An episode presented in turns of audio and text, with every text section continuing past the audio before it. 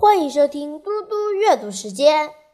今天我要阅读的是安德鲁·克莱门斯的校园小说《兰德里校园报》第七章：对决时刻。对班上其他人来说，拉尔森老师和卡拉的对话看起来似乎只是个巧合，就像平常老师和学生之间的问答。不过，这才不是巧合。拉尔森老师明白这点，而且他从卡拉的表情里知道，他也明白了。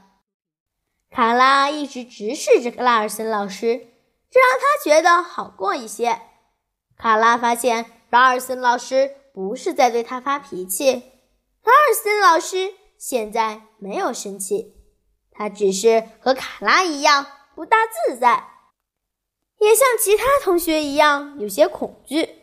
刚才就好像整个班级都深吸了一口气，然后又憋着，而现在他们开始吐气了。第一个吐出来的是卡拉。放下手臂后，卡拉小心翼翼地开口，一开始还带了点颤音，说：“我记得论坛报上所有我看过的文章，头版头条是关于中东危机的会议，接下来是一篇芝加哥和纽约的谋杀率比较，然后还有三篇比较短的报道，其中一篇在讲芝加哥警局中最老的一匹马。”拉尔森老师扬起眉毛，额头出现了抬头纹。你说你记得你所有看过的报道？你看完整份论坛报的主要版面吗？卡拉点点头。那文艺版和生活版呢？他又点点头。财经版、旅游版。卡拉点个头。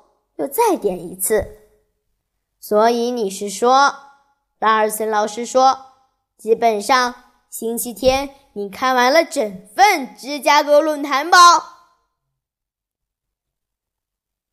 全班同学都像是网球比赛的球迷，目不转睛地看着他们俩一来一往的对话。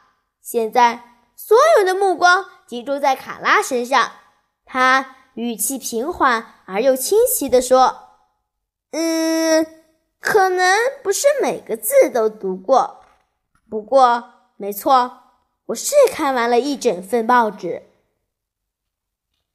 拉尔森的眼光注视着他。那社论呢？全班再次屏住呼吸，但卡拉并没有乱了方寸。如果拉尔森老师想要玩报纸的问答游戏，他绝不会退缩或呆掉。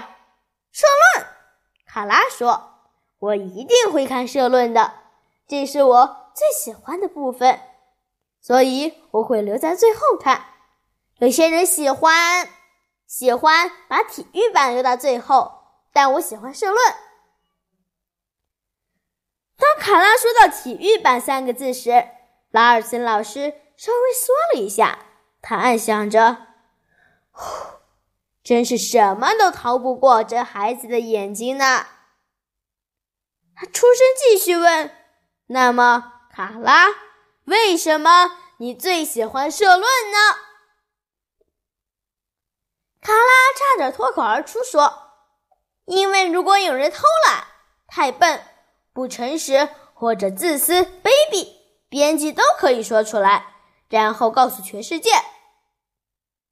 他已经准备要吐出这些字眼了，但他随即想起星期五晚上妈妈和他谈过关于说出事实真相时也要存有善念的一番话。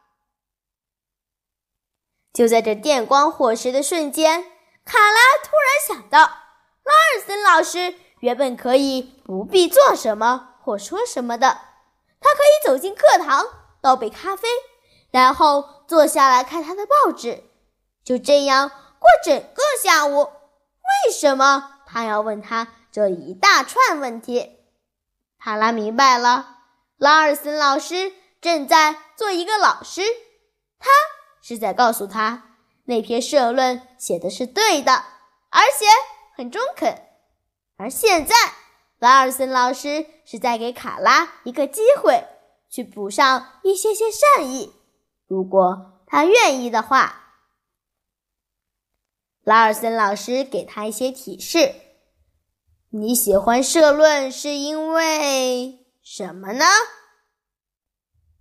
卡拉停顿了几秒钟，很谨慎、小心的选择用词，因为社论可以说出报道里不方便说的话，而且如果报纸犯了错，可以在社论里道歉。通过社论，可以了解报纸的心。拉尔森老师笑了，他扬起浅色的眉毛说：“报纸的用心，我不知道报纸也有心呢。”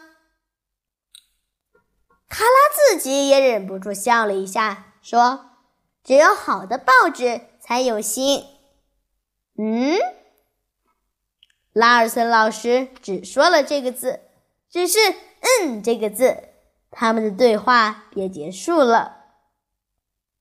巴尔森老师退后几步，稍微弯了个身，拍拍他桌旁的一叠旧报纸。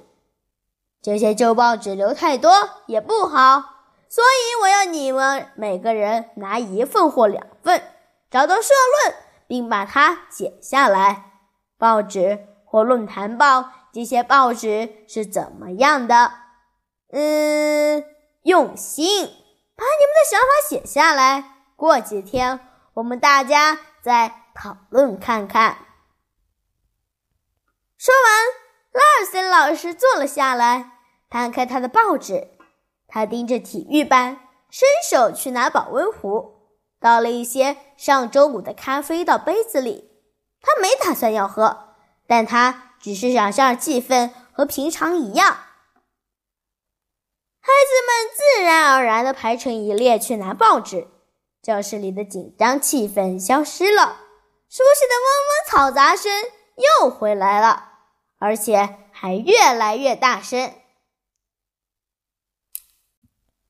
卡拉马上站起来，拖了一组桌椅到他的专属角落去，然后把放地图的脚架拉到了椅子后面，布置好他的临时办公室。他的心砰砰狂跳着。接着，他笑了起来。拉尔森老师并没有对他发脾气，他也用某种方式道了歉。而且这次全班都有功课要做，这可是开学以来拉尔森老师第一次指派作业给班上学生呢。然而，还不只是这样。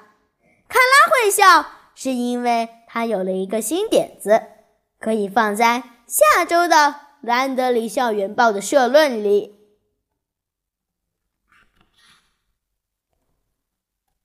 谢谢大家，我们下次再见。